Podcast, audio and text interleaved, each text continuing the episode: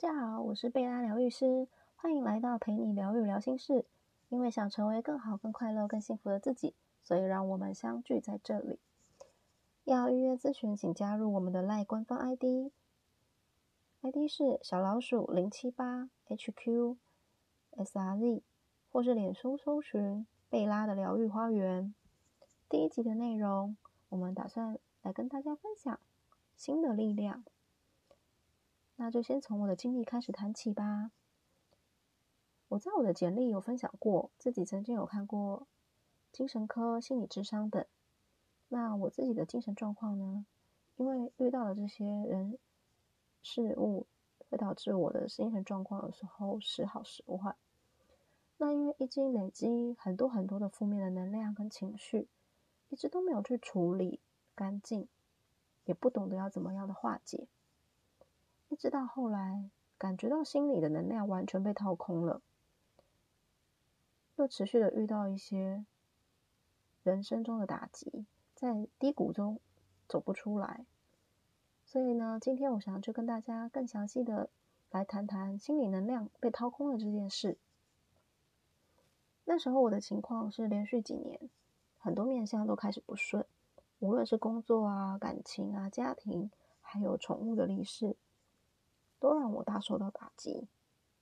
那我彻底的感觉，在这些事情发生后，我的内在力量渐渐、渐渐的、慢慢的，好像被消耗了。那种能原本积极面对事情的态度，跟能重新振作的勇气都没有了。原本我对事情、世界可能是充满了好奇心，很多事情都会有热情啊，跃跃欲试。但后来我变成黏着。这样子去尝试体验、学习的这些事物，我都提不起兴趣，都觉得可有可无。那我也无法再对其他的人啊，或者是动物有很多的爱或是热情，对于自己也没有信心，对于未来也没什么期待，内心就觉得好像很空虚、很空、很空荡荡的感觉。我就很想摆脱这样的状态啊，也想要找回力量。后来呢，我去找了催眠师。经过催眠师的治疗后，他告诉我，我其实是一个很温暖、很有力量的人，但一直付出却不曾付出在自己身上，不懂爱自己，所以最后我就把自己掏空了。他告诉我，我要更加的温柔善待自己，但后来我只学会到说，哦，少让自己做自己不想做的事，不让自己。一直处在于忍受、忍耐，甚至委屈的状况下，就是尽量减少这种情况。那等于说是尽量能懂得去拒绝，对，拒绝对我们来说也是一件很重要的事。那这个呢，之后我们也可以再来专门找一集来讲这一件事。那我，并且呢，我还会想要让他人为我付出更多。那借由这样子呢，我可以得到快乐，但这样子的快乐呢，我还是建筑在他人的身上，而不是我自己的身上，不是从我自己给予我自己的，变成我去依赖他人。那如果当他人离开了，那是不是我就失去了我能拥有的快乐？那这样的过程其实也是很不对的，就是等于把所有权放在对方的身上。而不是在自己身上，其实这样突然有一天失去的时候，一样又会处于在那种好像空虚、寂寞的感觉。那我相信应该有很多人是跟我一样，不知道如何自己给予自己爱吧。那说到爱呢，爱是一个很无形的东西，但曾经只要拥有过爱却失去的时候，我们的心通常都会感到很疼痛、很悲伤、很难过。那我们也都看过“哀莫大于心死”，或是听到别人会说：“哦，我的心好累哦，哦，心累”之类这样子的话。那所以呢，其实我们就可以知道说，心的力量在使用后是会减少的，是会消耗，慢慢慢慢的越来越少。那当心很累的时候，身体自然而然也提不起劲来做事情。那这里的累跟无力感。或是我们说的所谓好像它被掏空的感受，都是心理的层面，而不是身体。那我们身体在累的时候，我们会借由吃饭补给营养、休息睡觉来恢复体力。那心呢？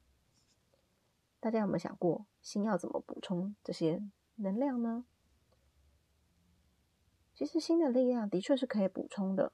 例如呢，我们举例来说，让大家更好了解，像是爸爸妈妈对孩子的这些付出的努力啊、体力啊、辛劳啊，但只要小孩给了我们一个真实的笑容，或是那种同文同语跟爸爸妈妈说谢谢你的这种话语，跟爸爸妈妈说我爱你的这种话语，就能让我们从小孩的身上得到新的能量。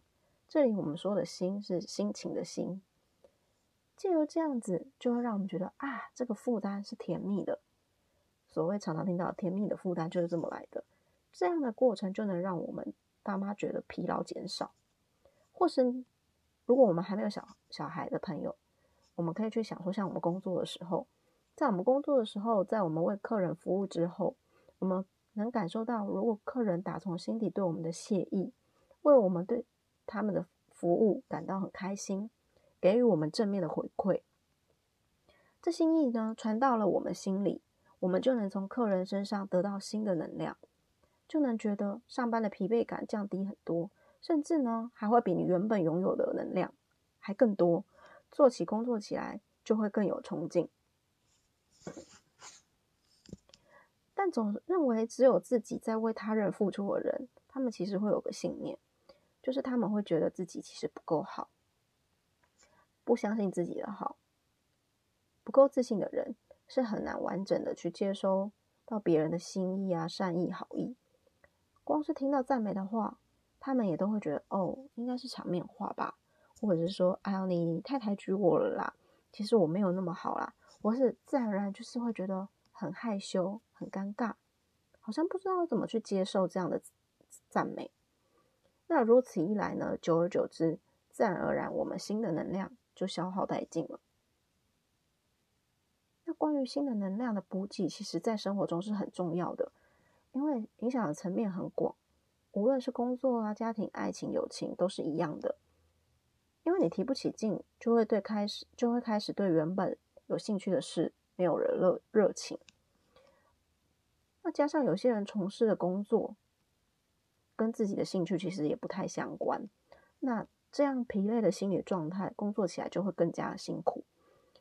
光是每天早上睁开眼就很不想去工作了，你对一天的生活没有期待，那如此没有活力的生活，又怎么长久下来又怎么会健康跟快乐呢？那我因为是这样的，之前说到的这些过程，我才开始接触到了西塔疗愈。那学习后呢，我发现呢，能借由西塔疗愈来帮助自己。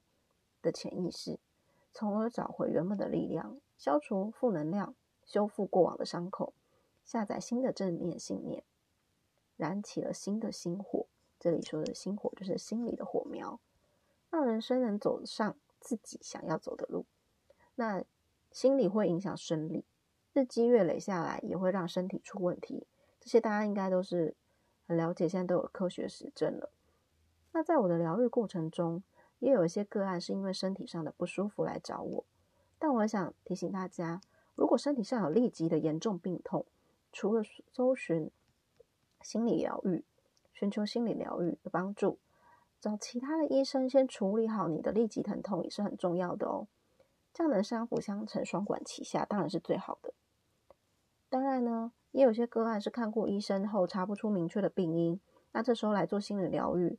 西塔疗愈就是一个很好的一个选择方式，那也是一种新的方式，我都会很推荐大家能去试试看，就是你没有尝试过的这些新的方式，因为人是有无限可能的，那人的不可能呢，只有出现在自己选择放弃的时候，否则应该这一切都要等到盖棺论论盖棺论定的那天才会知道哦。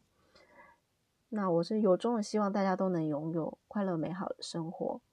那我想在这里也能推荐做过西塔疗愈的你们，除了找我做疗愈，也可以同步透过读书跟运动这两种是很不错的方式，去培养更多属于自己的能量补给来源。今天听了我的故事，是否触动到你们呢？快乐的家庭总是相似，但痛苦会以不同的方式降临生命里。例如，也许有些人会觉得爸爸妈妈、小孩能住在一起不分开，就是一个完整、幸福美满的家庭。但是真实的情况，只有处身处在那个环境里的人才知道嘛。这个例子呢，是想让大家知道，也许我们的故事剧情不一样，你跟我的。故事剧情、人生的故事是不同的，但是呢，那些负面情绪都是一样的。为了让我们能健康快乐的生活，就需要拥有修复自己的能量。不知道大家有没有更了解心理健康的重要性呢？之后我也会分享更多疗愈心事，或是有一些读书分享会，再来请大家多多的聆听。然后有什么意见呢？也能给我。那人生有很多波折高低，让我陪你走过一段旅程，重拾你与生俱来的可能性。那我们今天就先到这边，我们的陪你疗愈聊心事，下次见喽，拜拜。